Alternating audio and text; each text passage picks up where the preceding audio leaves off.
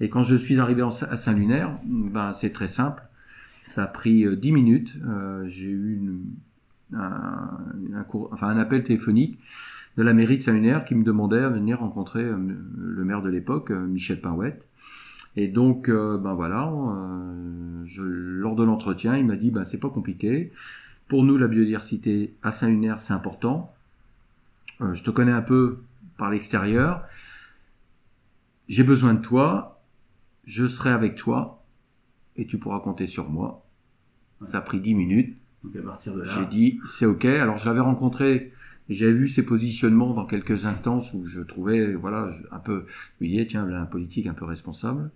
Et donc, à partir de là, ben voilà, ça a pris 10 minutes. Je me suis engagé politiquement nommé adjoint en charge de l'environnement de la biodiversité.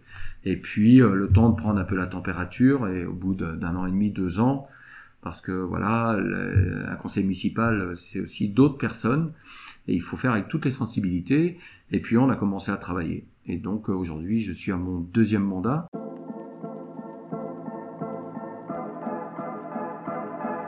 IDETER,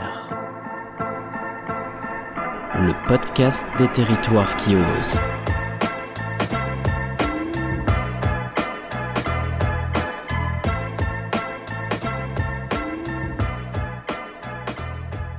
Bonjour à tous et bienvenue dans ce nouvel épisode. Nous y voilà. Bonjour Vincent. Bonjour et bienvenue à Saint-Lunaire. Merci. Euh, chères auditrices, chers auditeurs, je suis très heureux de vous retrouver ici donc à Saint-Lunaire euh, sur la très belle côte d'Émeraude pour parler d'un sujet ô combien important, la biodiversité. Faisons entrer la biodiversité dans l'action publique. Euh, je résume en cette phrase un peu le, vœu que tu as formulé, Vincent, et, et adopté il y a quelques années à travers ton, ton engagement politique. Euh, alors, je n'ai pas choisi ce rendez-vous par hasard. Hein. Euh, sur la biodiversité, on sait qu'aujourd'hui, on est sur un sujet, euh, on est dans le rouge vif, on parle de déclin, d'érosion, et puis les études les plus récentes, même le week-end dernier, il me semble, il y avait des études qui montraient que 26% de la biodiversité française avait disparu ces dernières années, ce qui est considérable. Et on constate également, enfin moi je le constate en tant que développeur territorial, que la biodiversité, euh, elle est très souvent absente euh, des cadres stratégiques. Alors certes, les collectivités ont les fameux plans euh, climat, air, énergie territoriale. En urbanisme, il y a le PLH, le PLU, le PLUI, mais la biodiversité, vraiment, c'est un sujet qui n'est pas du tout abordé dans ces sujets-là. Donc, euh, on le sait également, le sujet de la transition écologique, on pourra le revenir avec toi, euh, Vincent, il n'est pas simple, il vient modifier nos façons de penser, d'agir, il demande à ce qu'on déconstruise également notre rapport à la nature. Et donc, euh, moi, il m'a paru très intéressant de venir ici à Saint-Lunaire parce que j'ai pu constater quand on a préparé l'échange que cette déconstruction, elle est à l'œuvre ici sur la commune de Saint-Lunaire, commune qui a été récompensée en 2019 euh, par le titre de meilleure petite ville pour la biodiversité, par l'Agence française de la biodiversité notamment. Et au-delà de ce prix, euh, j'ai choisi de vous partager cet exemple inspirant, car il est facilement appropriable et reproductible par tous. On va être euh, dans le très concret, dans le très pragmatique, et même dans un contexte balnéaire et touristique que peut connaître la commune de Saint-Lunaire, soumis à de fortes pressions humaines, il est possible de favoriser, de régénérer la biodiversité à condition de s'en donner les moyens. Donc Vincent, merci en tout cas de me recevoir. Pour commencer, je te laisserai euh, te présenter, nous partager ton rôle, ton engagement et ton parcours. Vincent Bouche, 57 euh, ans, je suis natif de Saint-Lunaire, je n'ai pas toujours habité à Saint-Lunaire. Je suis revenu en 2014, j'ai habité euh, dans une commune à côté de la côte d'Emeraude, à Pleurtuis, où j'ai été conseiller municipal pendant 6 ans, donc déjà une petite ouverture sur la politique. Et comment je suis venu à la politique C'est tout simplement que je suis aussi euh, adhérent euh, donc dans diverses associations naturalistes, dont Bretagne Vivante. Et il est vrai que quand j'évoquais dans des réunions d'instances, etc., auxquelles je participais, euh, en disant en politique, mais vous faites pas ci, vous faites pas ça, il me répondait, mais viens faire de la politique et après tu pourras dire.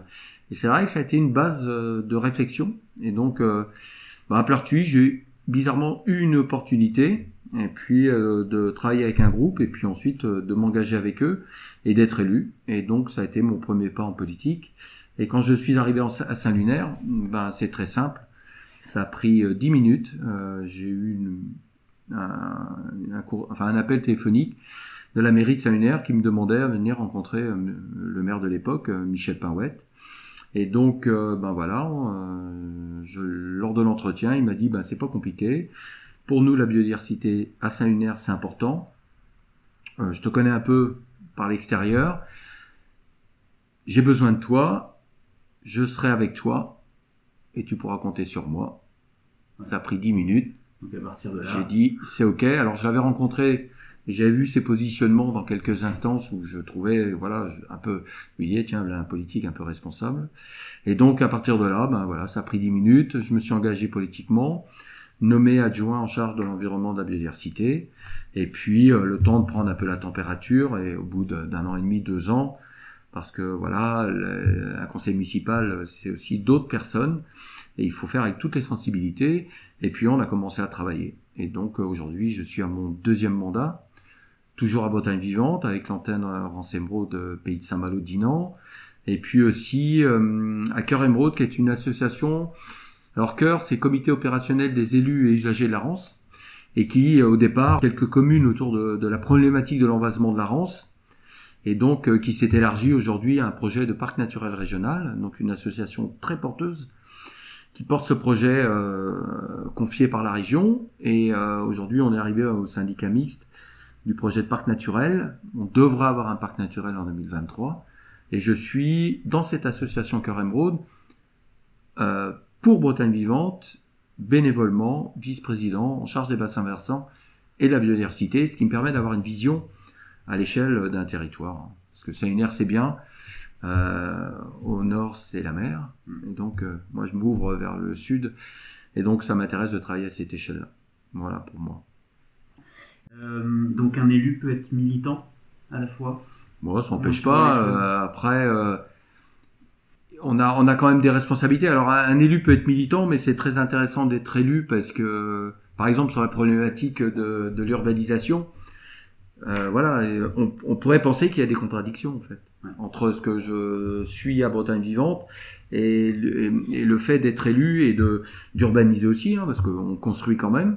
Mais après, euh, voilà, ça permet de trouver l'équilibre dans l'échelle.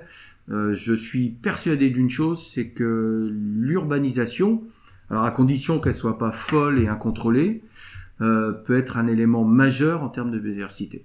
Certes, il y a de l'artificialisation, certes, il y a de l'imperméabilisation. On a les techniques aujourd'hui pour mieux faire, voilà, pour moins impacter. Euh, il faut aussi être, euh, avoir les deux casquettes parce que euh, entre, entre le naturaliste de base et le politique, il y a les gens.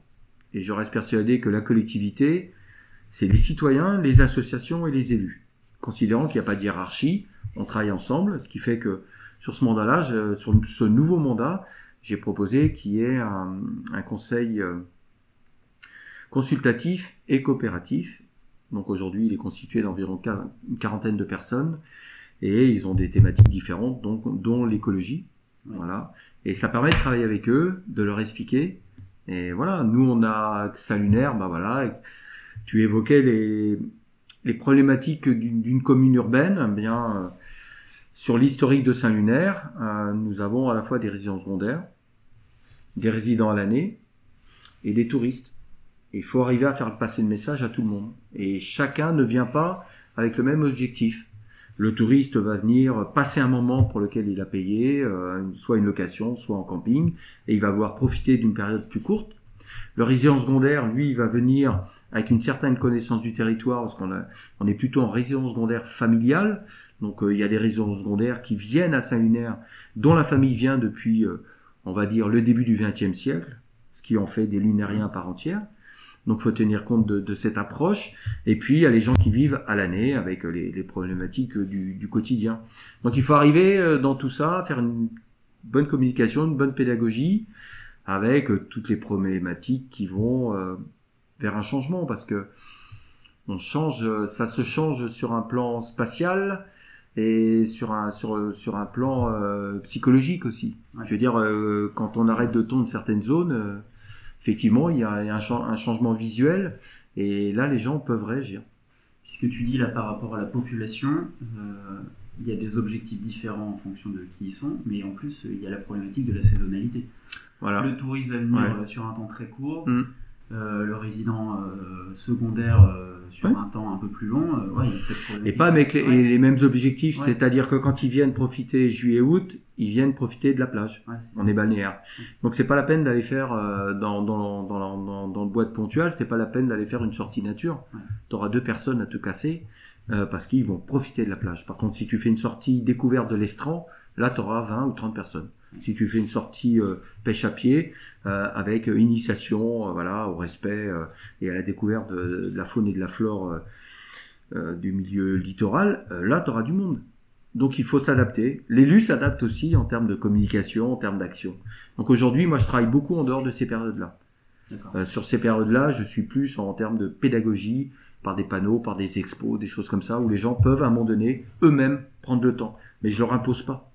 Par contre, le reste du temps, je fixe des rendez-vous euh, sur le reste de l'année et je peux travailler avec les résidents secondaires comme les touristes, puisqu'ils viennent aussi sur des périodes de février, avril, sur les périodes de Noël. Donc euh, il y a moyen de, toujours répéter, voilà, et à un moment donné, euh, de rentrer dans... Moi, je cherche à rentrer dans le cerveau des gens, à fixer les choses. Avec le recul, euh, le pouvoir d'action euh, que tu as en tant qu'élu est, est supérieur à celui que tu avais quand tu étais uniquement militant associatif. Comment tu perçois les choses? Alors, il, est différent parce que c'est un peu le militant associatif qui, sert, qui se sert de Saint-Lunaire comme laboratoire. Ouais. Donc, euh, on, on- on l'évoquait tout à l'heure, euh, je ne l'ai pas dit, mais de par mon métier qui a fait que j'ai été aussi paysagiste et pendant 20 ans, j'ai travaillé à la ville de Dinard, j'ai pu là expérimenter, euh, co- connaître des sensibilités par rapport à des habitants et ça m'a vraiment simplifié la vie en arrivant à Saint-Lunaire. Je, je sais comment les gens peuvent réagir par rapport, moi, quand j'ai mis en- en pratique le paillage avec du gazon, je voyais la réaction des gens. Et les gens me disaient, mais ça, ça rend acide, ça pourrit. Voilà, ils avaient tout de suite une image, ils étaient conditionnés. Et quand on leur expliquait, et je prenais le temps de leur expliquer qu'en faisant comme ça, comme ça, comme ça, ça se passait pas, en, étant attentif aussi à la météo, eh bien, ils comprenaient le message. Et ça, ça m'a beaucoup servi quand je suis arrivé à Saint-Lunaire en termes de pédagogie. Parce que nous, on a arrêté les pesticides en 2008 et euh, on utilisait encore un peu du vinaigre, par exemple, notamment pour le cimetière. Et quand j'ai proposé qu'on arrête le vinaigre, parce que je considérais qu'il fallait vraiment tout arrêter, eh bien, euh, on a vu apparaître, euh, voilà, euh, une expression euh, de la flore, et les gens ont réagi. Et donc, il faut être capable de- d'expliquer, de, et ça, euh, c'est la chance d'être euh, naturaliste à Bretagne vivante et au fait qui m'a permis, euh, qui m'a permis d'être euh, pragmatique. Et, et j'ai même des gens qui m'ont dit finalement on a grenier. Et aujourd'hui de voir un tapis vert comme ça c'est joli c'est agréable. Et on est en train petit à petit aussi de réaménager euh, un peu les cimetières euh, par des plantations qui, qui contribuent à la pollinisation et qui contribuent aussi à la nidification. Les cimetières sont, c'est un peu contradictoire, mais des lieux de vie pour la Ah biodiversité, voilà, des, des lieux où ils ont, sont à peu près tranquilles. Donc si on arrive à leur apporter euh, ce qu'il faut, euh, ça peut être. Tu parlais de la chute de la biodiversité et, et- et oui, elle est plus liée à, à des pratiques qu'on a qui ne sont pas compatibles, mais on s'aperçoit que dans les zones protégées, là où on met des mesures d'action, la biodiversité, elle, euh, elle respire de nouveau, elle, euh, elle prend, euh, elle prend, euh, enfin, on voit les chiffres, les chiffres augmentent sur des espèces protégées, des choses comme ça, soit par introduction ou naturellement. Moi, ça me sert, ça. Ça veut dire que si on, on change de regard, si on a une autre vision de notre environnement, eh bien, on peut avoir une biodiversité très riche tout autour de nous. Voilà. Après, faut lui, on l'a vu aussi pendant la période de Covid, euh, là où les gens étaient, on était tous chez nous enfermés, et bizarrement, on s'est dit, tiens, mais il y a de la biodiversité tout Ouais. autour. Tout. Elle rentre en ville, elle se promène, elle est sur le trottoir, j'entends chanter, je la vois, mais qu'est-ce qui se passe? Prenons conscience de ce qui s'est passé pour se servir de ça. Ouais. Euh, je prends un exemple, euh, on a pu voir qu'il y a eu moins de bruit. Personne ne s'intéresse à la problématique sonore Du bruit, ouais. dans les milieux urbains. Or, c'est une des causes de perturbation. Donc Ça, moi, moi, ça m'intéresse, c'est ce qu'on appelle la trame blanche. Il y a la trame noire. Nous, on avait coupé euh, complètement l'éclairage public puisqu'il n'y en avait pas besoin, puisque les gens n'avaient pas le droit de sortir après, après 20 heures de mémoire. Et là aussi, on a vu tout de suite, pouf. Et ça, il faut s'appuyer là-dessus pour euh, ensuite, voilà, sans dire qu'il faut plus d'éclairage du tout, mais Simplement se dire, voilà, si je veux de la biodiversité, là l'action que je peux là l'action que je peux. Moi, je fonctionne comme ça. Voilà, c'est. Mais avec les gens. Tu parlais de cimetière. euh, et si euh, certains nous écoutent, euh, ils pourront appuyer le propos. Là où il y a le plus de biodiversité à Paris, c'est au Père-Lachaise. Oui. Ouais. Là, on parle de, de diversité d'espèces. La biodiversité, il y a aussi les espaces Oui. et la diversité Ouais. génétique. Ouais. Justement, tu, tu- ce, que- je pense comprendre, c'est que tu te sers des espèces aussi pour que les gens prennent en compte le paysage qui les entoure. Oui. C'est ça. Alors, euh, le paysage, mais pas que, et l'espace nourricier, en fait. Euh, les gens apprécient d'avoir un moineau, de voir des, des moineaux. Par contre, ils n'ont pas la notion de perte ou pas de, de ces individus dans, dans leur espace. Oui, ils voient Pour eux, il y a un moineau, puis un jour, il y en aura plus, puis ils diront, bah, tiens, il y en a plus, mais euh, pourquoi, comment, on n'a rien fait? Donc moi, je travaille beaucoup là-dessus, c'est-à-dire que cette cartographie me fait savoir qu'il y a telle espèce. Il faut travailler sur le cycle biologique de ces espèces, si c'est un moineau, si c'est un insecte, les papillons par exemple. Et euh, il faut travailler.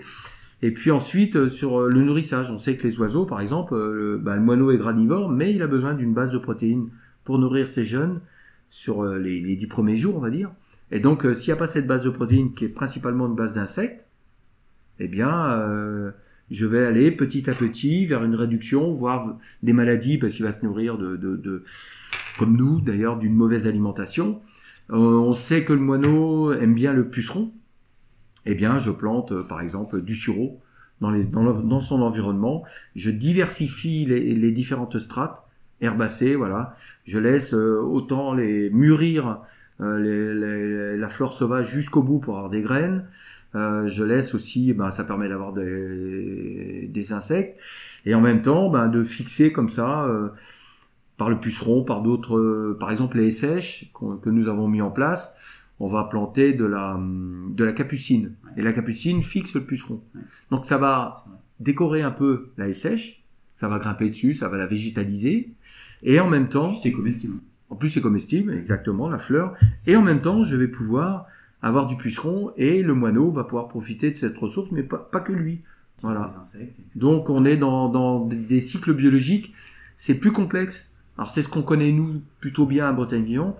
C'est plus complexe à expliquer aux gens. Donc, il faut pas démarrer par euh, le phasme, par exemple.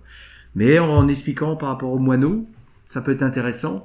Et ça permet aussi de justifier pourquoi, par moment, on est moins pré- prégnant sur la tonte. Nous, on tombe pas avant avril. On laisse toute la flore vernale s'exprimer. Parce que cette flore vernale, toute cette petite fleur naturelle, sauvage qu'on voit sur, sur nos gazos au printemps, c'est la plus riche en pollen, en nectar. Et elle va nourrir toute la base de pollinisateurs. Les abeilles vont faire, euh, par exemple, elles vont récupérer ce, ce pollen ne- nectar pour faire leur, leur premier couvain. Et si on plante du noisetier, si on laisse le saule se développer, c'est parce que là aussi, il y a un pollen, un pollen qui va leur servir dès le début du printemps. Et ça, il faut l'expliquer aux gens. Pourquoi on le fait? Et on a le tort de faire de la communication dans les communes. Et moi, je fais pas de communication, je fais de la pédagogie. C'est-à-dire qu'à partir du moment où je mets une action en place, avec l'équipe, parce que je suis pas tout seul, donc l'équipe du service jardin de biodiversité et l'équipe d'élus, eh bien, une fois que l'action est en place, elle est, elle est pérenne. Elle, elle revient tout le temps dans les échanges que j'ai avec les habitants.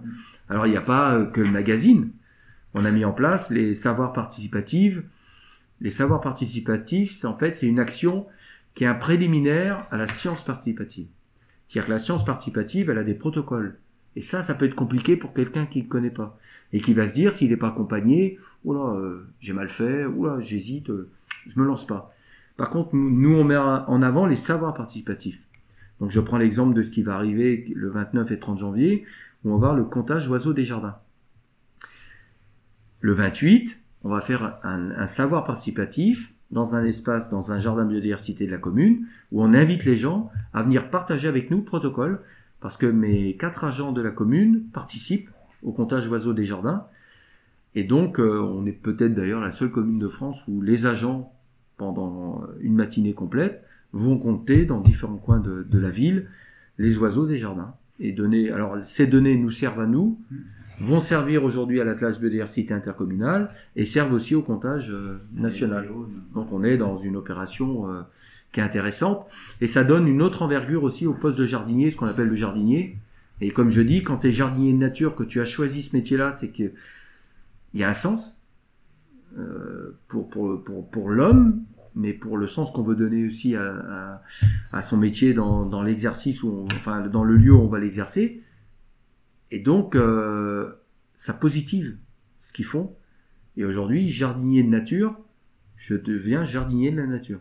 C'est ce que je leur dis. Nous, c'est un peu le slogan. Et on recrute les gens avec ces critères-là, sans être des spécialistes, mais avec la conviction. Et aujourd'hui, ben voilà, le, le, pôle jardin est un pôle où, où des fois j'ai du mal à les retenir. Quoi. Ils sont euh, fous furieux en termes de découverte. Ça devient des naturalistes. Euh, Quatre agents. Hein, Alors, euh, quatre agents, dont la responsable de service, ouais. Bernadette, qui elle, euh, on va dire, elle a 80% de terrain, 70-80%, et le reste. donc on travaille toujours ensemble. Je ne fais rien sans qu'elle soit au courant. Et je partage aussi avec le pôle développement durable, avec Emmanuel. Euh, alors c'est un pôle développement durable qui fait beaucoup d'urbanisme. Mais c'est lié. Voilà, quand on a travaillé sur le PLU, on, on, on a travaillé ensemble, encore, voilà, toute l'équipe, entre les techniciens et les élus, de façon à, à, être très pertinent en termes de biodiversité, de corridors, et de trames vertes, bleues, noires. Ce que tu expliquais tout de suite sur la, la, la la méthode qu'on peut avoir quand on s'intéresse aux vivants. Enfin, moi, je trouve ça hyper passionnant. C'est en effet, on s'intéresse aux moineaux, mais on va s'intéresser à ce qu'ils mangent, on va s'intéresser. Et, et, je trouve que dans nos métiers, dans les collectivités, et vu la complexité quand même des sujets, mm. euh, cette méthode euh, d'apprentissage, si je puis dire, euh, la, la, calquer sur nos métiers, je trouve ça hyper intéressant parce que on a cette vue du coup euh, globale ou systémique, enfin en ce moment oui. le mot systémique. Si on doit revenir sur Saint-Lunaire pour les gens qui connaissent pas la, la commune. euh, Vincent, est-ce que tu peux présenter rapidement la commune sous l'angle de, justement de sa biodiversité Ouais, alors des enjeux également. Alors Saint-Lunaire, c'est une commune de 1027 hectares, donc euh, commune littorale, enfin connue pour être une commune très littorale, puisque nous avons quatre plages, hein, quatre plages, euh, il y en a un peu plus, mais quatre plages officielles qui sont sécurisées l'été, euh, avec poste de secours et compagnie, très bien identifiées par les gens. par contre, il y a aussi une campagne, alors, euh, on a euh, 3, de mémoire 350 hectares de surface agricole utile. Alors, en agriculture, ben, on est voilà sur le, littoral, c'est difficile par rapport à l'acquisition du foncier. Euh, là, aujourd'hui, il nous reste un agriculteur en ovin, en Lande de Bretagne. Mais par contre, on voit apparaître des, des maraîchers, donc des, que j'appelle moi un petit peu la micro-agriculture. Hein, ils, sont entre 1 et 3 hectares. Donc ça, on commence à voir ça sur Saint-Lunaire. Euh, donc on les accompagne. Euh, il y a aussi un travail au niveau de la communauté de communes. Donc euh, au niveau agricole, c'est ça. On a 70 km de haies bocagères, dont 70% avec les trois strates, et dont une partie qui est, qui est vraiment une ancienne trame bocagère très intéressante. Euh, on est, on est, on a en espace naturel à peu près le tiers.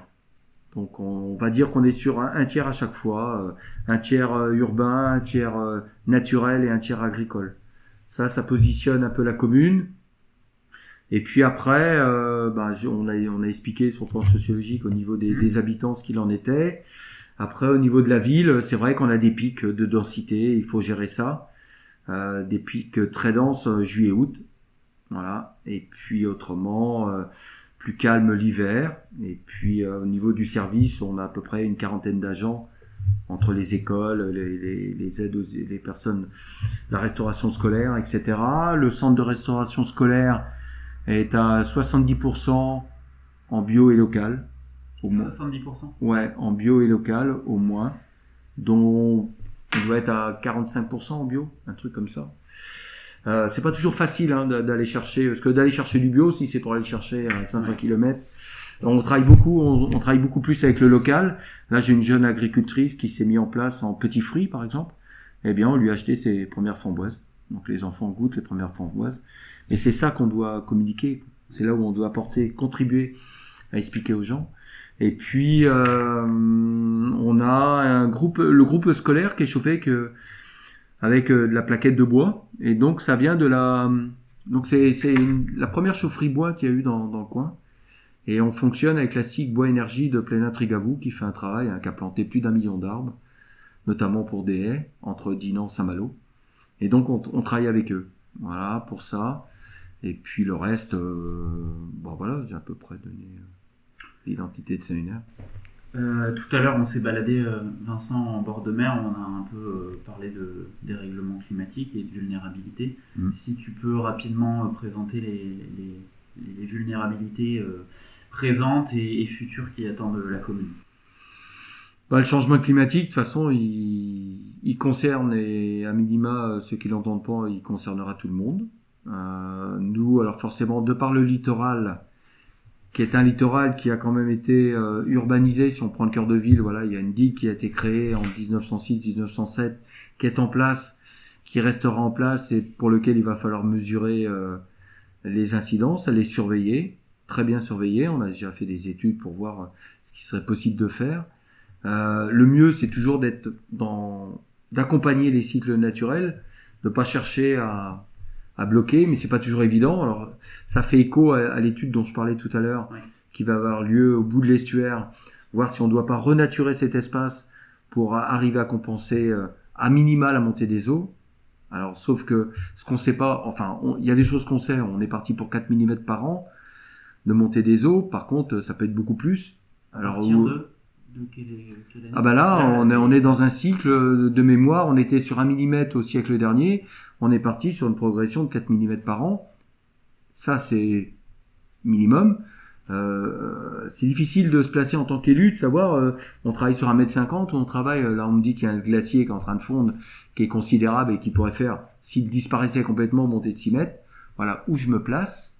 Euh, J'oublie pas qu'ici on avait la mer des Falins et que la mer euh, allait jusqu'au pays de Dinan. Euh, bah, on a, on a plus non plus les montagnes qu'on avait autrefois, donc on, on pourra pas grimper, il va falloir s'adapter. Alors ça, c'est pour la partie euh, effectivement euh, la partie maritime. On a racheté une dune en 2018 euh, à deux propriétaires privés euh, et cette dune, on, voilà, euh, moi j'y ai participé, on a négocié, discuté, c'était pas évident de pouvoir l'acquérir. Aujourd'hui, on l'a acquise et on la protège. Euh, voilà, on a mis des cheminements, on maintient le sable autant qu'on peut, et donc euh, ça participe. Et puis pour la ville en tant que telle, euh, eh bien, on est sur la position de, de, de maintenir et de créer des îlots de fraîcheur. Euh, voilà, moi je crois pas trop dans l'arbre euh, en ville, dans les avenues. Voilà, on voit qu'ils deviennent vite malingres, qu'il peut y avoir des thromboses, des choses comme ça. Donc plutôt une réflexion globale à travers les jardins. Et donc on a créé euh, ces espaces, on a, on a créé les jardins biodiversité et on les a inscrits dans le PLU de façon à ce que ce soit pérenne. Ouais. Et c'est plutôt là où je travaille sur les strates. On Voilà. était en voir un d'ailleurs euh, tout à l'heure, une mare euh, que vous avez Voilà. inscrit dans le PLU pour- et, et c'est le propriétaire qui vous a demandé d'ailleurs d'inscrire cette Alors le mare. propriétaire nous avait dit euh, protéger cette marge, j'y tiens comme à la prunelle de mes yeux. Bon bah voilà, il suffit de le dire et nous. Euh, Et là, l'élu peut être, euh, peut être acteur puisqu'on a fait une OAP, orientation d'aménagement programmé, et qu'effectivement tout le corridor écologique entre la mare et le, le milieu euh, forestier, hein, faut pas oublier, il n'y a pas que la mare, est préservé dans le PLU avec euh, le crapauduc qu'on a mis en place, etc. Donc il y a- n'y a, plus de pertes au niveau écrasement, très peu, voire euh, quasiment insignifiant. Donc ça déjà c'est une réussite. Mais il est vrai que euh, l'îlot de fraîcheur, un arbre, on, on considère toujours un, un arbre, mais un arbre en, en, en avenue, dans un milieu urbain, chaud, euh, ne, ne réagit pas comme un arbre qui serait dans un milieu où il va y avoir de l'espace. Et on pense souvent à l'arbre, mais là- où il y a une vraie fonctionnalité encore, je reviens à la bocagère. Et c'est celle qui fixe le plus de carbone, c'est celle qui a le plus d'intérêt pour la biodiversité, c'est celle qui sans doute a aussi le plus d'évapotranspiration. Appuyons-nous sur cette expérience-là pour créer ça en ville. Et c'est pas incompatible. Et donc nous, on renforce plutôt euh, tous les tous les îlots que nous avons. Ça part de la mairie, euh, le jardin du presbytère, euh, autour de la vieille église. Voilà. Dès qu'on a un espace, on le renforce. Espace public, dont je suis certain qu'il ne sera pas modifié dans les années à venir. Eh bien, on le renforce en termes de plantation, parce qu'on ne fait pas des îlots de fraîcheur pour trois ans. Donc il faut être sûr de la pérennité. Donc moi je travaille plutôt là-dessus. Après les arbres en ville, eh bien ça va, ça va dépendre de- des circonstances. Euh, là, je, il y en a deux qui vont être plantés prochainement. On a acté pour des mûriers platanes parce que euh, on va pouvoir les gérer déjà, donc éviter le problème de, de racinaire, et on va pouvoir en faire des parasols. Et donc là, on est dans un milieu où c'est plutôt euh, stérile, quoi. C'est très très, ça prend la chaleur très rapidement, c'est très minéral. Et donc, on va faire plutôt un concept de parasol. Voilà, il y a des différentes façons de travailler. Et puis, euh, en même temps, ça permet, de, ben, je parlais des cimetières, et ça permet en même temps de mettre du lien avec la biodiversité. C'est-à-dire, ce que je plante doit avoir un sens pour la biodiversité, même si c'est un autre fraîcheur. C'est-à-dire, par exemple, on va mettre de l'aubépine parce qu'on sait que l'aubépine étant piquante, euh, les chats vont avoir des difficultés. Or, en milieu urbain, il y a plein de chats. Et moi, quand j'étais enfant, je savais qu'il y avait des chardonnerets dans, les, dans ces arbres-là. Donc, euh, c'est intéressant. On plante du tamaris parce que le chardonneret va, on a observé que le chardonneret aussi nidifiait très facilement dans, dans le tamaris, simplement parce qu'on on les taille en tête de chat chaque année et que les, sa structure de, de, de eh bien finalement lui correspond. Voilà, on a, on a un plan d'accompagnement du vivant sur la commune qui a été fait par le service jardin biodiversité. C'est la base, c'est-à-dire qu'on observe le vivant et on met des actions en place. On met pas des actions en place en disant tiens qu'est-ce qu'on va faire pour le vivant. C'est l'inverse. On observe d'abord, on met en place les, le plan d'aménagement et on essaie d'optimiser la biodiversité. Dernièrement, euh, Vincent, j'ai échangé avec des, auditeurs de la communauté euh, IDETER, hein, du podcast, euh, et certains utilisent le podcast pour sensibiliser leurs chefs d'entreprise ou leurs élus, pour les sensibiliser ou pour les convaincre. Et je leur ai demandé de me préciser quels étaient les éléments qui ont pu faire mouche dans la décision. Et certains m'ont dit euh, que c'est souvent, bien souvent, le point de départ. Et euh, l'origine de l'action en, elle-même. Et euh, autrement dit, comprendre par où ça commence pour, pour savoir, pour connaître le chemin. Et quand on a échangé en début de mois, il y a une j'ai particulièrement été touché par ce point précis dans le cadre de, l'action que tu mènes et de l'action de la commune en faveur de la biodiversité. Et pour moi, ça fait écho à un haïku japonais que je vais te, que je vais partager, que j'ai entendu il y a quelques années, qui est celui-ci, euh, et que je te laisse du coup me, commenter. Et je pense qu'il va résonner euh, par rapport à la, par rapport à, ce que vous avez mis en place. L'haïku suivant, j'ai vu une fleur sauvage. Quand j'ai su son nom, je l'ai trouvée plus belle. Ah oui. Et pour moi, ça illustre bah oui, euh, complètement. parfaitement ce non, mais complètement. Mais c'est, pour moi, c'est la genèse. Voilà, c'est. Donc, est-ce que tu peux, voilà, ah bah oui. pourquoi vous avez démarré par là, comment vous l'avez structuré D'abord parce que moi, enfant, alors mes parents étaient commerçants, très occupés, et qu'enfant, j'étais très libre. Et je disais que j'étais pas formaté, c'est parce qu'on apprend, voilà, quand on tombe, on se blesse, ben on a, compris. Quand on se pique, on, comprend qu'est-ce qui m'a piqué, voilà, j'observe. Quand, euh, enfin, si j'ai des difficultés. Et puis, quand on est, alors moi, j'étais pas tout seul, j'ai la chance d'avoir un frère jumeau, et ça oblige aussi à être, euh, on était toujours ensemble, avec mon plus jeune frère aussi, et donc ça, quand on évolue comme ça dans, dans, dans un environnement qu'on va appeler la nature, ça oblige à être solidaire. Tout seul, on n'est rien. Et là, on a peut-être dans nos gènes un peu de réflexe de ce qu'on était, nous, espèces humaines, où on était plus grégaire. Moi, je pense pas que la société soit égoïste, je pense qu'elle est plus individualiste. Et donc, voilà, c'est la société qui a évolué comme ça. On est passé d'une société rurale à une société de consommation, qui fait qu'on court plutôt après cette consommation et qu'on devient individualiste. Il faut inverser, essayer d'inverser un peu la donne. On aura une possibilité, c'est que maintenant tout le monde va être un peu euh, concentré au même endroit. Donc on, a moins peut-être pour faire passer le message, ça va être plus facile. Je pense que la genèse, c'est de commencer à la base par l'école. Ce qui est la base de Bretagne vivante, c'est d'apprendre. C'est d'apprendre, de partager la connaissance, parce qu'on défend mieux, on, on connaît mieux. Voilà, il faut apprendre à connaître. Et puis ensuite, ben, il faut que nous-mêmes, euh, quand on est naturaliste dans des associations, bah, qu'on soit capable d'aller voir différents types de populations. Souvent, on dit, je trouve que pour moi c'est une erreur, on dit on va faire, en tant qu'association naturaliste, je fais une sortie et euh, venez et nous allons ensemble partager. Est-ce qu'on peut pas faire l'inverse? C'est-à-dire c'est le naturaliste qui se déplace dans un lieu. Moi, c'est ce que je fais. Je vais là où sont les gens. Et quand je fais une sortie, une animation ou une action, je la fais dans le milieu où sont les gens. Et quand on a commencé le, le concept de ville gourmande, je lance un, enfin avec l'équipe, on lance un plan d'action préservation des pollinisateurs pour expliquer euh, bah, en termes de gestion de milieu différentes pratiques. Les gens m'ont dit bah c'est bien mais on va avoir des insectes.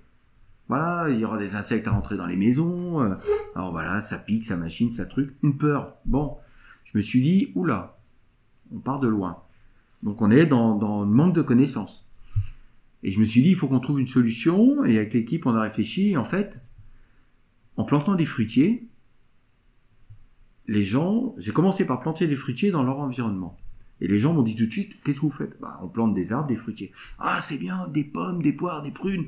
Mais on pourra les cueillir. Bah, écoutez, on les plante et pour que vous les ramassiez. Alors ça tombe bien, parce que j'apprenais ce matin que ça a augmenté de 9%. Fruits et légumes, bah là, les gens peuvent déjà, hein, parce qu'on a commencé il y a longtemps, ils commencent déjà à les cueillir. Donc c'est intéressant sur ce problème-là.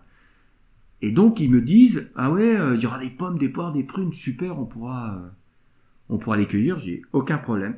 Je dis mais vous savez, vous n'aurez des pommes, des poires et des prunes que s'il y a des pollinisateurs Mm. qui auparavant viennent. Et là ils comprenaient mieux le message. Et ça, si j'avais dit aux gens venez, je vais vous expliquer ça lors d'une conférence. Moi j'ai voulu au début j'ai fait quelques conférences, il y avait 15 personnes. Il y a 2000, euh, 2400 personnes à Saint-Lunaire. Je me suis dit, c'est, c'est pas la bonne méthode, faut arrêter. Et donc maintenant, je fonctionne comme ça. Je vais là où sont les gens et je fais avec eux, à tel point qu'on va avoir un, un chantier participatif sur un verger qu'on va faire dans un secteur et on va le faire avec les gens et à leur demande. Et là, j'ai été plus loin avec l'équipe et on leur a dit, OK, on va le faire cet hiver, mais vous serez là. Et donc là, ils vont devenir acteurs. Comme on fait les opérations sur le greffage et tout ça. La connaissance. Ouais, Et c'est c'est ça le socle. Et effectivement, euh, quand on connaît le nom de l'espèce ou le nom de la fleur, eh bien, euh, voilà, on la trouve, euh, je suis d'accord, plus jolie, à tel point que que les gens aujourd'hui, ben, avant que ce soit une poire, une, une prune ou une pomme, ils regardent la fleur. Et on rejoint la symbolique là. Mm. Ils regardent la fleur parce qu'une fleur de fruitier, c'est super joli au printemps. Un pommier en fleurs, un poirier en fleurs, c'est très beau. Et quand ils connaissent son nom, Eh ben voilà. Et aujourd'hui, c'est eux qui sont un peu les conservateurs de cet espace. Voilà. Et je leur apprends aussi, je parlais d'égoïsme, pour moi ils sont pas égoïstes, mais d'individualisme, et on va apprendre à partager. C'est-à-dire, je leur dis, écoutez, euh, n'allez pas enlever toutes les poires. Prenez une poire ou deux et vous laissez les autres à ceux qui en ont besoin, vous les partagez. Et en, en fonctionnant comme ça, ben, on s'aperçoit qu'il y a un esprit qui se met en place. Voilà. Alors ça, je le fais, je le fais avec le service jardin biodiversité, avec des, avec euh, la grainothèque qu'on a mis en place, avec la médiathèque, avec euh, les autres services. Moi, tous les services sont acteurs, services techniques, euh, euh, la restauration scolaire, etc. Et on met ça en place. Alors il faut, ouais, il faut un peu de temps. Bon, voilà, ça prend un peu de temps, mais ça avance. Et là, je vais, pour, pour terminer sur le sujet, on a le centre de loisirs.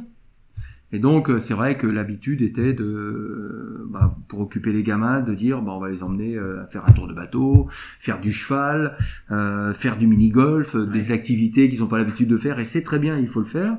Par contre, il n'y avait jamais de, découverte nature de Saint-Hilaire. Donc là, j'ai proposé, on a donc une belle vallée, et on est propriétaire d'à peu près 10 hectares, eh bien, qu'on parte à la, de les emmener à la découverte, quoi. Voilà, simplement pour qu'ils apprennent à, à, à la regarder, à l'observer, et que ça rentre dans leur gène, et que adultes, Ouais, ils aient envie de, de protéger cet espace-là. Voilà, on protège mieux que ce qu'on connaît. Et, et, tu vois, ça fait. Ça me fait penser à. J'ai été animateur, euh, j'ai passé le BAFA, j'ai été animateur en, en centre aéré. Ouais. Et, euh, et les mômes, j'ai jamais vu des mômes aussi heureux. Alors j'avais en charge les 7-9 ans quand on leur disait. euh, et, et pour nous, animateurs, on peut se dire, oh, bah, c'est facile. En fait, on les emmenait dans la nature, on leur Mhm. disait, faites vos cabanes. Et à la fin de l'après-midi, euh, on ira voir la cabane des uns et des autres, vous partagerez.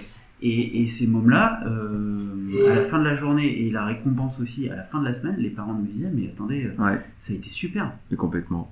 Et que- c'est marrant parce que moi, quand j'ai proposé ça au début, euh, d'emmener les enfants, oui, mais ils vont faire quoi? Ouais. Et je Oui, ils vont réponds, se salir.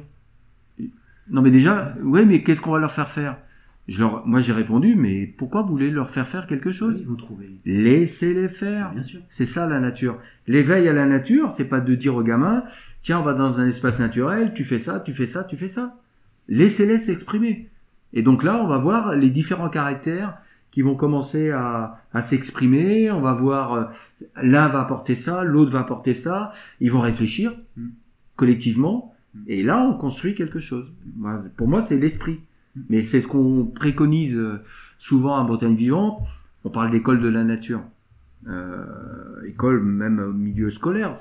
Au Danemark, il y a plus de 500 écoles euh, dans, dans les forêts. Euh, J'ose à peine imaginer si moi j'allais dans le bois de Pontual qui fait 47 hectares et que je disais la classe scolaire maintenant ce sera là tous les jours. Euh, je pense qu'il y aura un blocage complet. là. Mais on s'aperçoit que les gamins bah, deviennent. euh, c'est la génération qui suit qui fera. euh, donc il faut la, il faut la préparer, il faut, il faut l'éduquer, euh, apprendre. C'est la base. En tout cas, s'il y a bien un message que je veux partager à la communauté d'Idéter et qu'elle comprenne, c'est que vous êtes parti de la, la base, c'est la connaissance à travers les inventaires, l'atlas de la biodiversité, et puis après derrière tout l'équipe de communication Mhm. que vous avez. Si tu devais nous partager trois actions qui sont pour toi, alors là, allez, euh, pour les, les communes ou ou voilà, oui, pour les territoires où euh, euh, au niveau biodiversité il y a zéro action qui est faite. C'est quoi pour toi Alors la partie connaissance, on va Oui. dire qu'ils l'ont fait. quelle action je quelle en action place tu le mets en place et la plus efficiente et, et celle qui plus efficiente pour la commune, enfin pour les agents, pour mais aussi pour la nature.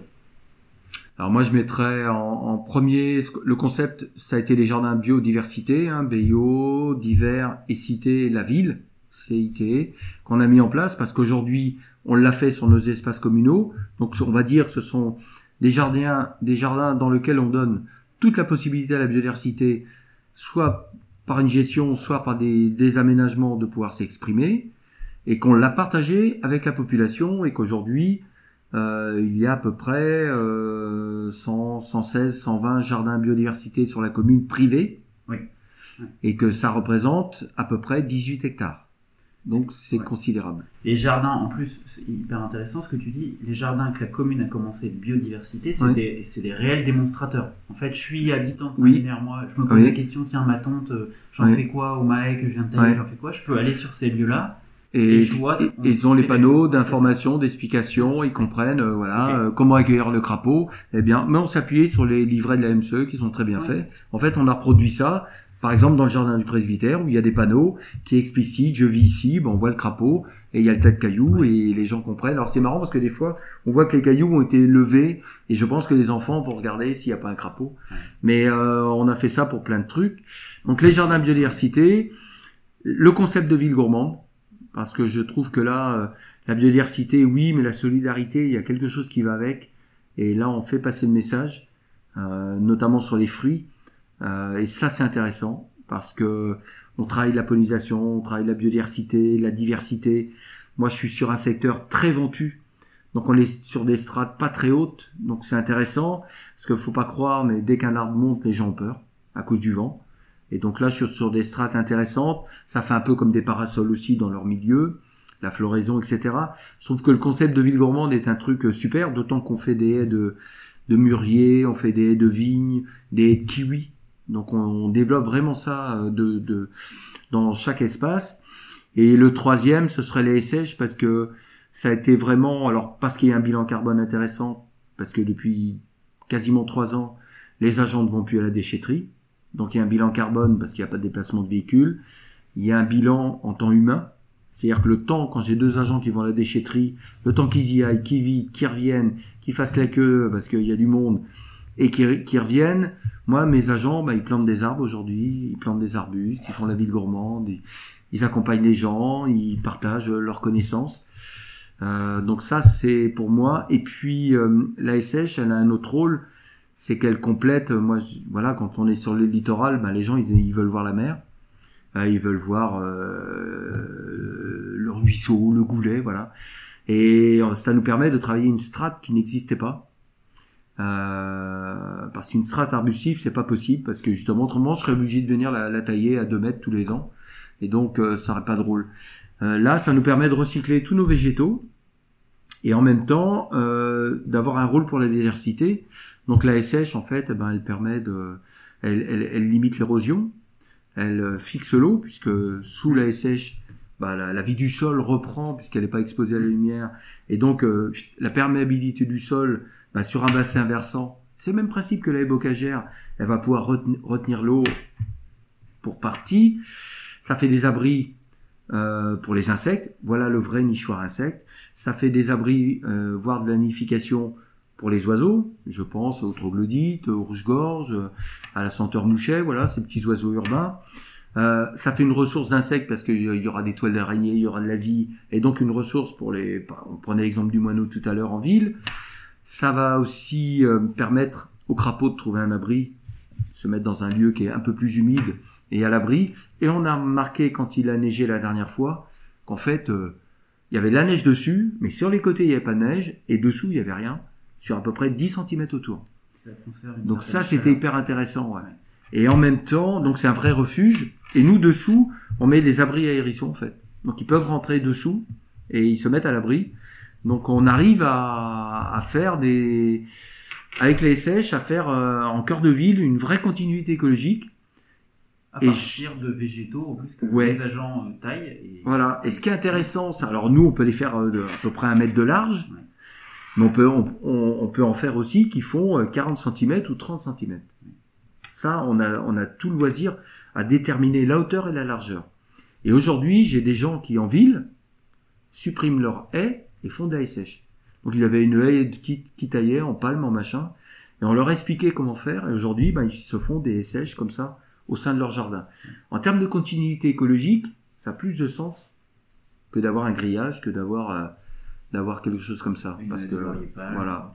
Et donc euh, voilà, c'est en train de se développer, ça se construit, ça c'est intéressant, c'est les trois clés.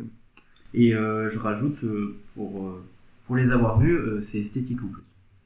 Oui. Voilà. Faut pas oublier. le- Voilà, il y a un côté. Alors, on est moins prégnant sur l'esthétique. Euh, euh, voilà, c'est fonction de la, de la visibilité qu'il peut y avoir, Ouais. effectivement. Soit on met une ganivelle d'abord parce que ça va la tenir, protéger, euh, voilà, par rapport au vent, et puis en même temps, par rapport aux gens, l'acceptation. Faut toujours faire attention. Et puis, euh, par rapport au secteur, hein, si on est dans un secteur très urbanisé, moi je travaille l'esthétique pour que ça ressemble un peu à une fascine, quoi.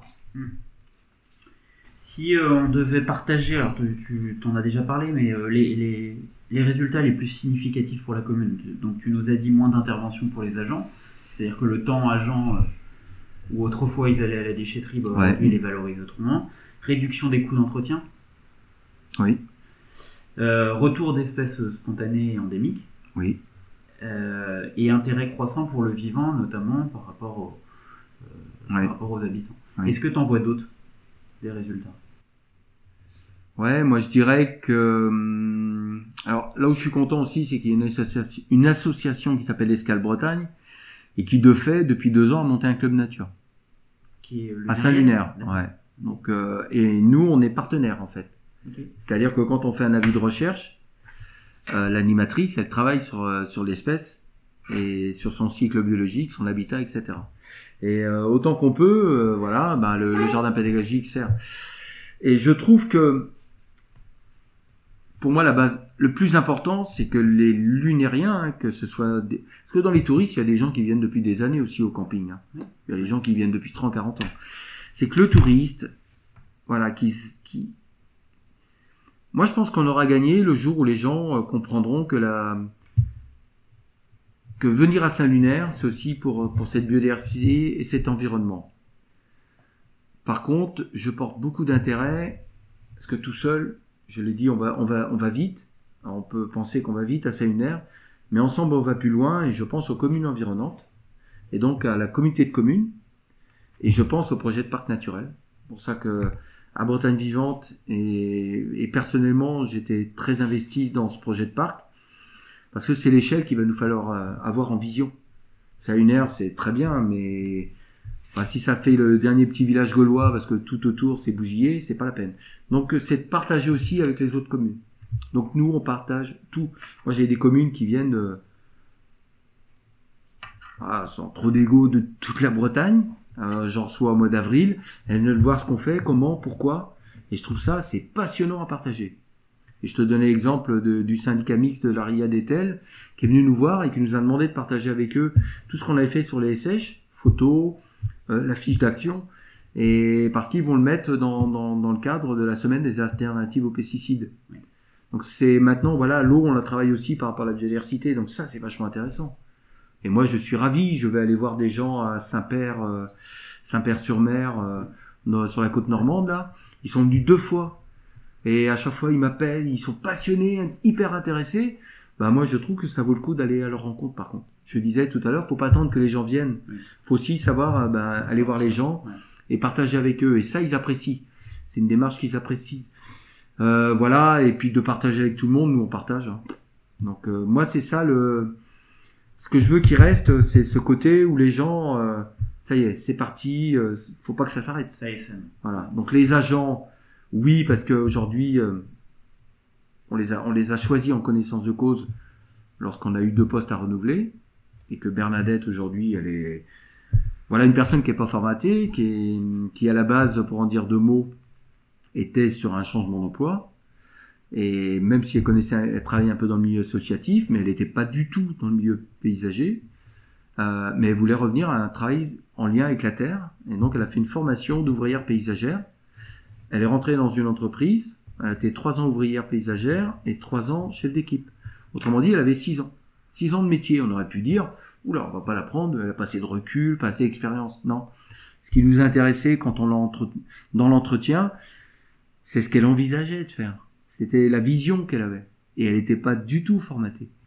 Et sans, sans chercher à lui dire, voilà, on veut faire ça, ben, elle avait déjà cette vision.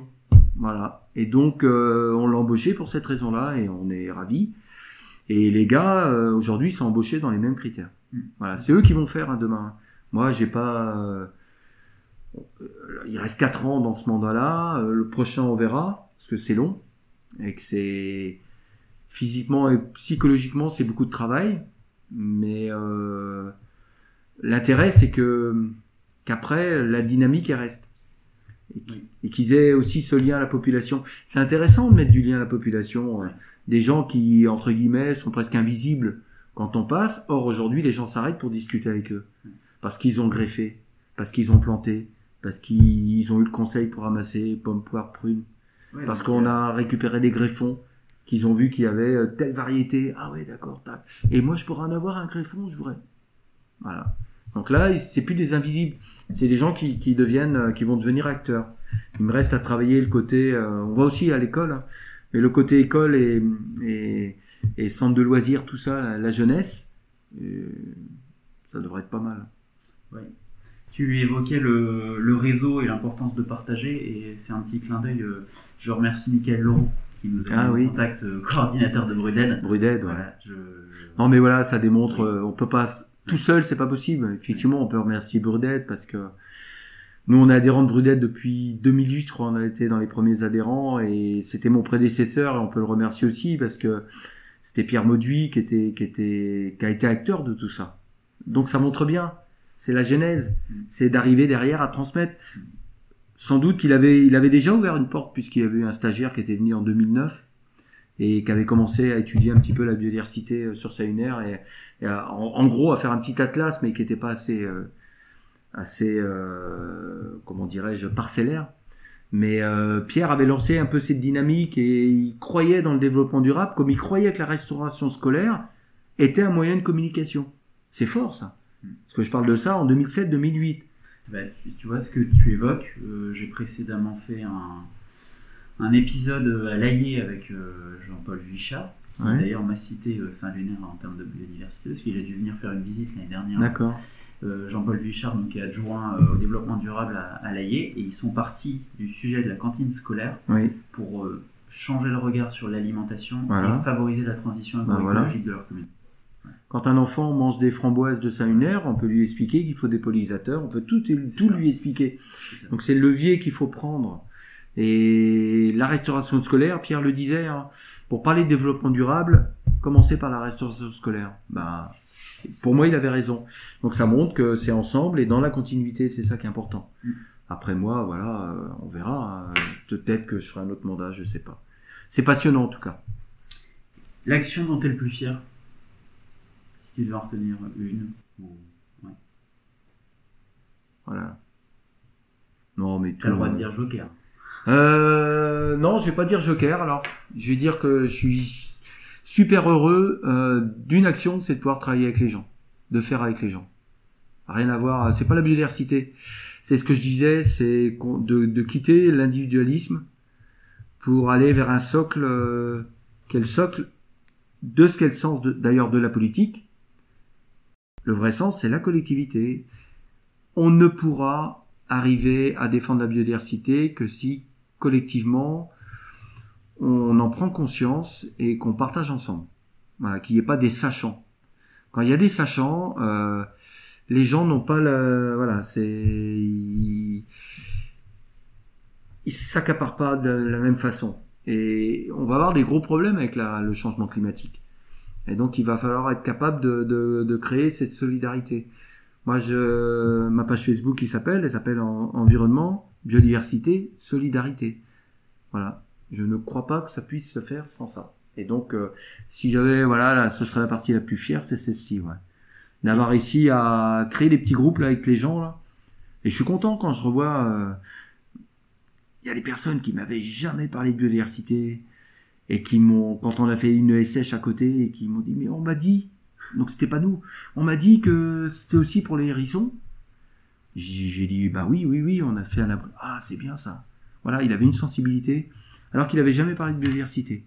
Moi je trouve que ça, voilà, ça c'est gagnant ça. Et, et l'être humain euh, qui est une composante de la biodiversité. Qui est euh, dans la Dans la biodiversité. Alors ça, faut arriver à le faire passer parce Ouais. que on a toujours tendance à se mettre au-dessus. Ah oui. Mais l'homme est un animal. Alors euh, bon, je prends des pincettes quand je le dis, mais je leur explique qu'on est outre les services, mais c'est pas le bon terme, mais on le voit bien sur la fructification, tout ce que ça peut apporter. Voilà, s'ils ont ça euh, en ouvrant la fenêtre, en ouvrant leur porte. Oui, fameux Puis. On parlait de coopération, mais ça a du lien social parce que quand on fait ça dans cer- certains secteurs euh, géographiques où il y a de la location à loyer modéré, des choses comme Ouais. ça, eh bien, euh, les gens sortent, se voient. Occasionnellement se parlent. Donc, euh, Oui, on on- on- parlé des composteurs aussi. Vous avez... oui, euh, bah, oui, avec les composteurs, c'est la même Ouais, chose. Donc, euh, finalement, ça, ça fait la structure de, de ce qu'est la ville euh, en tant que telle. C'est voilà, ça va dans les deux sens. Hein. C'est la biodiversité vers l'homme et l'homme vers la biodiversité. Ça va dans les deux sens, c'est très bien. Si tu devais faire passer euh, un message, le principal message que tu aimerais, que t'aimerais di- partager. Partager, non, mais je dirais que, bah, je dirais partageons. partageons parce que on n'y arrivera pas autrement. Il faut partager. Moi, j'ai pas d'ego par rapport à ce qu'on fait. Euh, je le disais, hein, je, je, à Séminaire, on partage avec tout le monde. L'idée, c'est de partager avec le plus grand nombre à l'échelle de la communauté de communes, avec le plus grand nombre. Voilà, et, et de dire que ça se fait avec Bretagne Vivante, que ça se fait avec Brudette, que ça se fait avec euh, d'autres associations, qu'on est tous partenaires. Euh, moi, y a. Ça me choque, euh, ça me perturbe beaucoup quand je vois qu'on est toujours dans l'opposition par rapport à l'écologie. Euh, je vois les éoliennes, c'est pas normal ce qui se passe. Je vois la méthanisation, ce n'est pas normal ce qui se passe. C'est pas logique. L'agriculture, ce n'est pas normal. Il faut que les gens et, et, je vais même aller euh, sur un autre, on n'en a pas parlé, mais de l'urbanisation, puisque les élus sont ac- accusés d'être des bétonneurs. Moi, je dis qu'un élu n'est, alors pas tous les élus, mais en règle générale, ce ne sont pas des bétonneurs, ce sont juste des gens qui disent il faut maintenir euh, une population. Voilà. Par contre, euh, alors à Saint-Lunaire, il y a du conflit. Hein. Il y a du conflit par rapport à ça. Euh, moi, je suis euh, naturaliste, je suis plutôt pour la biodiversité. Mais comment je fais pour maintenir la population? Bah, Qu'on m'explique. Hein. Mais dans un, dans, un, dans un secteur géographique où la Covid a tout, tout bousculé, mais en, en deux ans, ça a tout inversé. C'est-à-dire que les prix, le foncier, le bâti, tout devient inaccessible. Donc moi, je veux bien qu'on me dise, euh, bah, ils vont pas construire à Salunaire, il faut les envoyer dans les terres. Mais ce sont les mêmes qui, viendront travailler, faire les métiers de service dont on a besoin sur le trait de côte, pour s'occuper des anciens, parce que nous, ça vieillit, pour, faire le ménage, pour, euh, faire le soin à domicile. Paraît-il qu'il faut garder les gens à domicile le plus longtemps possible. Très bien, qui va s'occuper d'eux? Ouais, Est-ce qu'on se pose la question? Et ces gens-là, on leur dit, ben, vous allez habiter ailleurs et vous faites 40 km en voiture. Ben là, on voit le coût du gasoil, on a vu le coût des gilets jaunes, on voit toute cette problématique, donc il faut loger les gens. Alors nous, on maintient l'école, on a, on a l'école, école privée, école primaire. On n'est pas dans une, euh, voilà, je le disais tout à l'heure, en 1968, il y avait euh, de mémoire, euh, j'ai dit combien euh, 1500 habitants de mémoire. Hein, c'est ça. Oui, oui, je disais disais, 1500 ouais. habitants. On 50 est, on est ans, 2000. ouais. On est, on- allez, on va dire en gros, on est 2500. Oui, dans 50 ans. Est-ce qu'en 50 ans, avec 20 millions de Français en plus, dans un territoire comme l'île-et-Vilaine, qui a une, qui a une poussée démographique, euh, voilà, ça attire. Est-ce qu'on peut considérer que c'est du bétonnage et que c'est trop? Après, qu'on s'intéresse, ça fera partie de la question que je te poserai. Est-ce qu'on doit, euh, est-ce qu'on s'intéresse au bâti? On peut. Il y a une vraie question, mais là, je mets les gens en face de la responsabilité. Parce que moi, si, si nous on fait des maisons, c'est bien parce qu'il y a des gens qui veulent être propriétaires. Tu, tu touches du doigt. Euh... Bah, C'était pas une question que je voulais te poser, mais je vais te la poser. Ouais. Euh, tu as parlé d'éoliennes, tu as parlé de méthanisation, on peut parler de la 5G, on peut parler. euh, etc. Enfin, tous ces sujets-là, c'est hyper clivant. Oui. C'est, soit t'es pour, Ah soit bah, t'es clair. contre. Et, on le voit, et moi, je le vois bien dans les débats enfin, sur les réseaux sociaux, les gens qui commencent à, à se prononcer pour ou contre, d'ailleurs, elles se font lyncher. Euh, comment, comment on fait dans ces cas-là?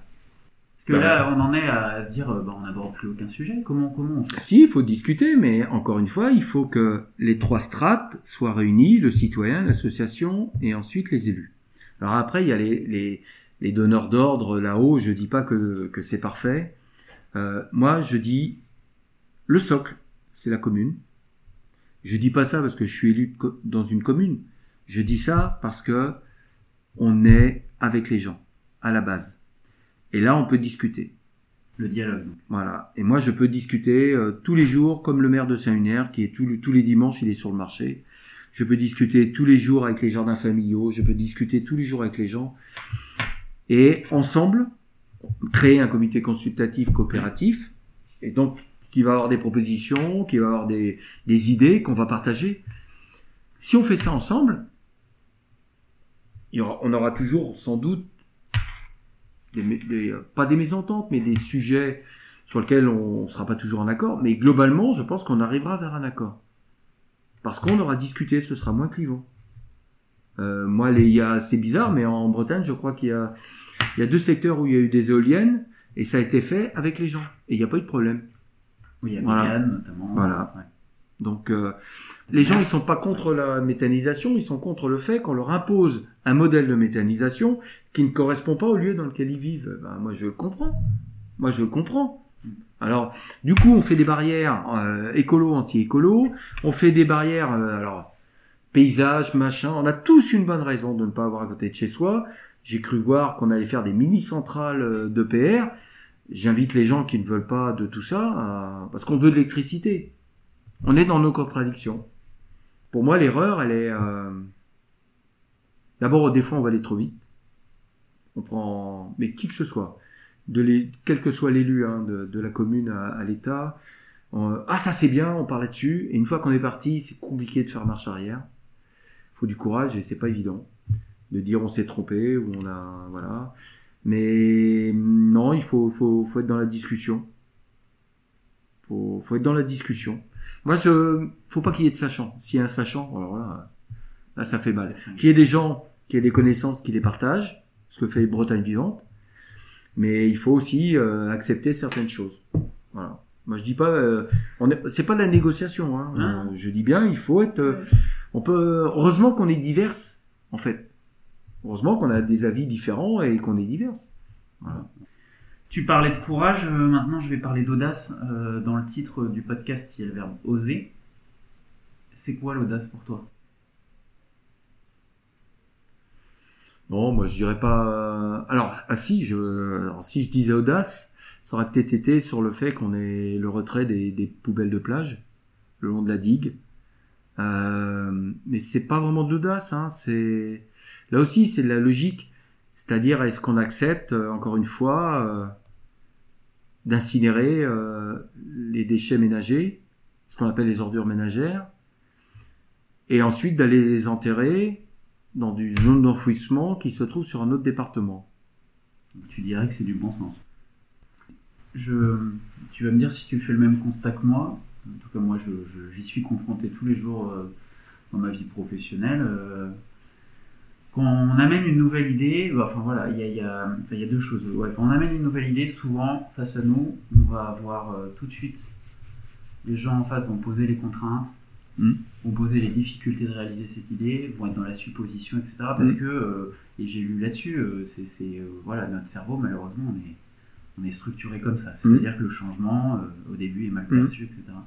Comment, alors j'ai bien compris le dialogue, le temps, là, tu as parlé du temps, hein, mais, mais face à ça, face à, à- à- au changement que tu as voulu amener, etc., tu as dû forcément euh, être amené à être critiqué, à te dire mais on n'y arrivera pas, euh, on est à Saint-Lunaire, faut pas que ça bouge, C'est vrai voilà, etc. Voilà, c'est quoi les clés que tu as? Alors, moi, la critique, elle est normale. D'ailleurs, je pense qu'elle fait évo- évoluer les choses. Je préfère quelqu'un qui, qui dit, alors on va dire que c'est une critique, mais s'il dit le contraire, finalement, c'est un avis qui, qui l'oppose euh, au mien. S'il est respectueux, ça pose pas de problème. Il y en a quelques-unes qui, des fois, m'ont touché, simplement parce que j'ai des convictions et que je le fais pas pour embêter les gens. Donc, il y a des fois des critiques qui touchent. Par contre, quand ces mêmes gens s'expriment sur les réseaux en disant, euh, bah, moi, j'ai critiqué, je disais que c'était nul, batati, euh, et finalement, ben, ça a l'air de fonctionner, eh ben voilà, ça te remet un peu de baume au cœur. Mais c'est certain que si la critique est constructive, comme je disais, moi je suis pas sachant. hein. Après, moi je réinvente pas l'eau chaude. hein. Moi, il y a, dans tout ce qu'on fait, on ne réinvente rien. Les sèches, c'est un concept qu'on trouvait en campagne. Hein. Ils mettaient sur le côté, donc on n'invente rien. Les gourmands, pareil. Voilà, la fauche, la fauche, les agriculteurs, ils ont des pratiques de fauche depuis longtemps. Nous, on est parti sur un, on est plutôt parti sur un modèle qui était le Moselle du début du, du, du 19e avec Ouais. euh, le, le baron Haussmann, l'aménagement des jardins, et puis après on est venu vers l'horticole, et puis après on est venu sur le béton vert avec euh, l'ouverture de ces jardins. On a voulu tous avoir notre petit jardin à la française, euh, voilà, bah, c'est pas productif pour la biodiversité. On a, tu le disais tout à l'heure en ouverture, une chute drastique de la biodiversité. Même si en ville elle s'est un peu maintenue, elle chute aussi. Interrogeons-nous. Or, on sait que pour la biodiversité, on a dans des secteurs où il y a des conservateurs de biodiversité, euh, des, des parcs naturels où on mène de- des actions fortes, la biodiversité revient, la nature revient, et, etc. On est, on est donc un élément. Donc il faut arriver à dans c'est ça c'est ça le plus dur en fait c'est d'arriver à mais encore une fois on, moi j'ai rien inventé Euh, pourquoi on a fait ville gourmande à la base et pourquoi on, a, on s'est orienté sur les fruitiers? Alors il y avait les pollinisateurs puis à un moment donné pour appuyer notre discours ben moi j'ai pris des cartes de 1950 j'ai regardé comment était Saint-Lunaire dans les années 50 ce qui paraît qu'avant tout était parfait Avec des photos aériennes ou- Ouais. Euh, On a les premières photos aériennes, c'est les années 50. Ben, j'ai regardé et j'ai vu qu'il y avait des vergers partout, partout, partout. Et du bocage partout. Voilà. Alors, en- autour de la Ouais. ville, c'était que du verger. Le bocage, il apparaissait un peu plus à l'extérieur. Ouais. Alors, je pense que c'est lié au littoral, au fort vent qui contraint. Par contre, encore une fois, le verger, arbre de, moyenne tige, je pense que ça structurait. Puis il y avait le cidre, voilà, il y avait la pomme. Donc il y avait, il y avait, il y avait une culture par rapport à ça. Et on s'appuie sur le passé pour avancer en fait.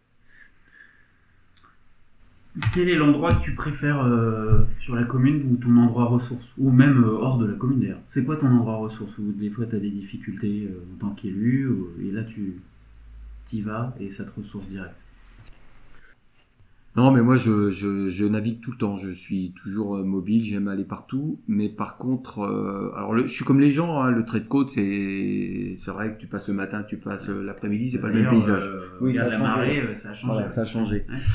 Mais il y a un coin où j'aime bien aller, c'est dans, dans le bois de Pontual. D'abord parce que c'est con, mais la campagne, il n'y a jamais personne, et c'est bien dommage. Et j'aime bien prendre les chemins. Et et il y a pas, il y a, en termes d'observation, encore une fois, il y a, il y a pas cette sonorité. Parce qu'on est quand même dans un bourdonnement en cœur de ville en, certaines périodes, que ce soit par euh, le bruit des moteurs, les gens, etc., les travaux. euh. Tandis que là, il n'y a pas de bruit. Et pour observer la faune, c'est plus cool. Moi, j'ai vu être posté à quelques mètres d'un chevreuil alors que j'étais euh, à contrevent, et c'est tu te dis, euh, quel moment, quel moment. L'autre, il continue, baisse sa tête, il la relève. Toi, tu bouges pas. Il te, il te kiffe pas. D'abord, ce qu'il te sent pas, puis comme tu bouges pas, il te voit pas. Et donc, c'est absolument un régal à, à observer. Et j'aime bien aller là aussi parce que c'est là où j'arrive à observer du, du beau pivoine. Ah oui. Et c'est vrai que le beau pivoine, euh, déjà, c'est un oiseau. Bon, il est grégaire, mais c'est pas des grosses populations. Et puis, il a, il a ses habitats. Voilà. Et, et j'ose espérer qu'un jour, grâce aux fruitiers, aux vergers qu'on plante euh, partout en ville, ben, qu'il puisse revenir. Et qu'on lui fera pas la guerre euh, parce qu'il mange quelques bourgeons. Voilà. Donc, j'aime bien, euh, quand je le vois, euh, c'est quand même un bel oiseau, quoi. Alors voilà, j'aime bien. Ça, j'aime bien. J'aime bien peux- aussi. Tu peux le décrire pour ceux qui ne connaissent pas? Oui, bah, c'est un oiseau que la, la femelle est beaucoup moins colorée, mais qui a un bec assez fort et, et qui a, qui a- qui a- qui a une espèce de, de d'habit orange, euh, enfin orange, euh, Orange fuchsia, euh, qui est magnifique quoi. Et quand il est en, en- moi j'en ai eu une fois, je me suis pointé et j'ai eu la chance d'en voir cinq. Il y avait trois femelles et deux mâles sur le même arbre, en train de manger les bourgeons. Euh, c'était, alors j'avais pas d'appareil photo. J'étais parti sans, parce que je suis parti à l'arrache. J'ai regretté, et en même temps, j'ai pas regretté, parce que, ouais, voilà. Je me suis dit, euh, l'émotion est plus forte. Quand tu fais que de les regarder, ben, autrement, tu prends ton appareil photo, tu dis, il faut que je fasse la photo, faut pas que je la loupe, tac, tac. Tandis que là. C'est l'instant plaisir, tu regardes, t'as tes jumelles et tu les quittes pas des, des yeux. Alors là, j'ai, c'était fort. Et j'aime bien euh, aller dans ce secteur-là. Je suis presque pas sûr, mais souvent on, on l'observe. Donc il est moins dérangé, il est assez furtif, il est craintif. Il n'y a pas le bruit, il y a pas, c'est cool quoi. Moi j'aime Toute bien. l'année ou c'est un migrateur euh, Non, toute l'année. Toute l'année Ouais, toute l'année. Et j'aime bien, et j'aime bien aussi euh, tout ce qui est reptile. Ouais. Donc j'aime bien aller des fois me balader comme ça, marcher doucement. Tu vois, on... moi je je mange pas le midi, donc euh, c'est les moments où tu, tu peux, tu profites et t'as pas d'échelle de temps, t'as pas de contrainte. Moi j'adore ça. Moi je j'ai pas de montre. J'aime bien avoir euh, cette sensation de savoir quelle heure il est. Tu vois, je veux pas vivre en dehors du temps, mais pas de cette pression. Je, voilà, je me libère de cette pression euh, par rapport au poste d'élu où j'ai quand même des contraintes de, de réunions, des fois de visioconférences qui durent deux heures et demie, de choses comme ça. Là, c'est un moment donné où tu as du temps, tu peux t'échapper et pouf, tu profites. Parce que la base, euh, si je suis à Bretagne Vivante, c'est aussi pour ça, quoi. C'est pour Oui. retrouver tout ce que. L'émerveillement. Ouais, voilà. Donc, euh, Pour les gens qui ne le savent pas, euh, parce qu'ils vont dire bah, Vincent il n'a pas d'horaire, mais attends, euh, il nous a dit Non. en début d'épisode qu'il avait oui. 57 ans, donc euh, normalement normalement. il est rentier, il est quoi? Est-ce que tu veux le partager? Ce que tu as fait, ce que, la décision que tu as prise? Moi, j'étais formaté dans le sens où mon éducation a fait que voilà, euh, le travail, le travail, et puis aussi euh, apprendre. À, il fallait être propriétaire, avoir sa maison. euh, J'ai eu ces conditions et je, me suis construit comme ça au départ. J'ai travaillé et puis euh, mon rôle, euh, c'est vrai que l'envie de partager, euh, alors que ce soit à Bretagne vivante ou ou dans le côté politique, euh, bah du coup j'ai besoin de temps et j'ai pas de temps. Et je pense que c'est pas peine de s'engager si on peut pas faire. Enfin, moi, ça m'intéressait pas. Et donc, euh, quand on est élu, on a droit à une disposition de droit. Et moi, je travaillais dans la fonction publique territoriale puisque j'étais jardinier de nature à la ville de Dinard. Et donc, euh, j'ai pris une dispo de droit en considérant, alors euh, je le disais tout à l'heure, c'est un peu la philosophie euh, qu'avait Pierre Rabhi. Euh, je partage pas tout, mais à minima, euh, j'étais en accord avec ce qu'il disait, c'est que je pense qu'une vie, et d'autant plus que ma vie, ne vaut pas un salaire. Alors après, il faut, on va me dire, ouais, comment tu vis, comment, mais j'ai, aujourd'hui, j'ai quand même la chance d'être propriétaire, enfin, de, de ne pas avoir de loyer. C'est une base. Mais on pourrait discuter de ça, mais c'est une base. Mais par contre, euh, bah, je vis avec mon indemnité d'élu. Merci Vincent. Euh, avant de clore l'échange, euh, je te propose d'inverser les rôles. Hmm. Tu me- as la possibilité de me poser une question. J'ai ma question. Quelle est-elle Bah, ma question, on n'a pas beaucoup parlé de l'urbanisation, de l'artificialisation, mais je pense que ça pourrait faire un sujet, euh, un sujet d'une heure et demie. Euh, moi, je pense que, de toute façon, on n'est que locataire de cette terre. Fut un temps où on était jusqu'à propriétaire euh, du caveau dans lequel on nous enterrait, ce qui normalement n'est plus possible aujourd'hui. Je pense que la, propriété en tant que telle est, un droit dans la Constitution. Nul ne peut être privé du droit de propriété. On rêve tout indirectement d'être propriétaire. Je le disais, je l'ai été, je l'ai été, j'ai été poussé. Euh, ce qui pousse finalement euh, à avoir euh, plus de maisons et moins de gens dans les maisons. C'est-à-dire qu'à Saint-Lunaire, j'ai plus de maisons que d'habitants. Et c'est pas donc ça interroge. Est-ce que tu, euh, est-ce que tu as, est-ce que tu penses qu'une société où on ne serait plus propriétaire serait possible? Est-ce qu'il faudrait pas aller vers ça pour euh, pour arrêter d'artificialiser en fait? C'est-à-dire, je prends un exemple. Euh, depuis la fin de la guerre, on a 15 mètres carrés de plus par personne. Une famille de 4, on a 60 mètres carrés de plus. Est-ce qu'on peut pas simplement travailler sur un socle qui soit qu'on ait un logement de entre 80 et 100 mètres carrés, que ce qui soit mutualisé soit tout l'extérieur, donc en lien avec la biodiversité, euh, tout ce qu'on a évoqué avant, que finalement euh, on ne soit que locataire à condition de ne pas payer des loyers de 1000 euros, euh, voilà, ça je l'entends, c'est aussi une des difficultés, mais simplement d'être locataire, que quand tu, si tu as des enfants et quand ils s'en vont, tu acceptes d'aller dans plus petit pour qu'une famille prenne ta suite voilà, est-ce que ce mécanisme-là, tu penses que ça pourrait être euh, viable? Possible? Euh, Alors, tu... ce que je vais te partager, c'est euh, parce que tu mets le doigt sur quelque chose qui est mon actualité. C'est-à-dire Ah, qu'avec euh, ma compagne, là où je travaille, on recherche un bien à acheter. Voilà. Comme j'ai fait. Voilà. Normal. Et en même temps, ça soulève chez nous euh, toutes ces questions-là et plein de contradictions. C'est-à-dire que je pense qu'on résoudrait pas mal de choses sur le sujet de la transition écologique si les gens n'étaient pas propriétaires d'un bien immobilier ou d'une terre. Mm. Parce qu'on le voit bien, euh, quand on devient propriétaire, euh, on, on- on- on arrive à avoir des comportements complètement, euh, bah, pour le coup, égoïstes. Mm. Donc je j'ai pas je- j'ai j'ai ma conviction là-dessus. Je, je pense qu'il faudrait qu'on aille là-dessus. Et en même temps, ça touche des une contradiction chez moi. Enfin, moi, j'ai envie d'être propriétaire. J'ai envie aussi de j'ai envie moi d'expérimenter des choses que j'ai appris en permaculture. Je me suis formé pendant un Mhm. an en permaculture. Hum J'ai envie d'avoir mon, mon coin d'extérieur. Hum J'ai envie d'avoir ces expériences au quotidien de renature, de réensauvagement, de, voilà, pour montrer aux gens que c'est un peu le sujet des jardins de biodiversité. En fait. Ouais, ouais. J'ai envie d'avoir ce contact-là. Et, et- et de me réaliser, mais c'est une réalisation perso, et à la- après que j'ai envie de partager. Mais ça, tu peux pas parce que si tu n'es pas propriétaire, tu peux pas l'exercer Oh. sur un espace. C'est pour ça que je, je dis bien que c'est au niveau de la Constitution où ça devient un peu plus complexe. Et puis, c'est la Révolution française. Alors euh, Mm. voilà, il y a, il y a un historique derrière. Et puis, on a été très loin quand même dans, la propriété. Mais moi, je me dis, euh,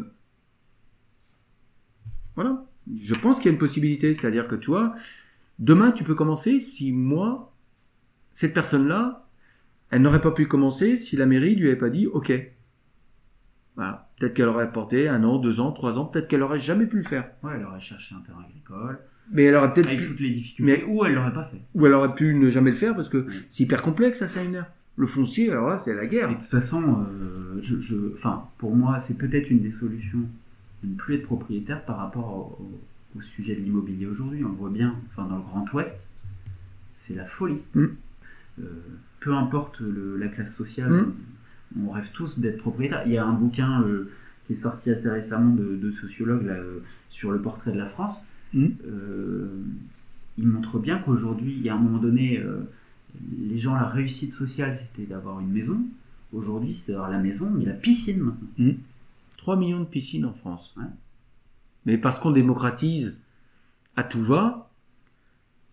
Avant, c'était, voilà, pour avoir une piscine, euh, fallait avoir un certain revenu. Aujourd'hui, on démocratise tout. Tu peux acheter un sauna euh, pour 400 balles, à machin. Les gens mettent ça dans leur jardin. Ça va, ça va, tant que ça va marcher, ça va marcher. Le jour où ça marche plus, on emmène ça à la déchetterie. C'est la société de consommation.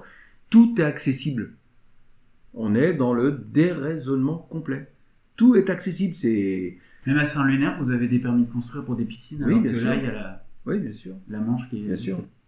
Oui, il y a des piscines. Mais on est tous responsables. Moi, je, ma responsabilité aujourd'hui, moi, je ne dis pas que je viens de la société civile. Aujourd'hui, je considère qu'au bout de deux, voire trois mandats, je suis politique.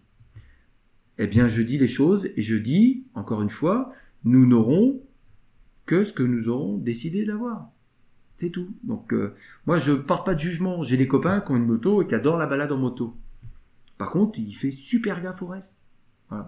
Moi, j'ai des contradictions. Euh, nous, en tant qu'élus, euh, on travaille beaucoup avec l'ordi, connexion, machin, échange de mails. C'est euh, un bilan carbone qui est pas terrible. Bah, je m'équilibre. Voilà. Moi, j'ai pas de voiture, je roule à vélo.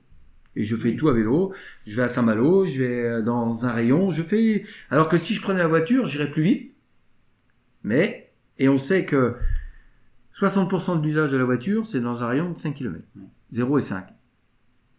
Donc euh, je vais pas aller dire aux gens ce qu'il faut faire et ne pas le faire. Bon, en plus j'y trouve un plaisir euh, personnel parce que à vélo, euh, tu observes.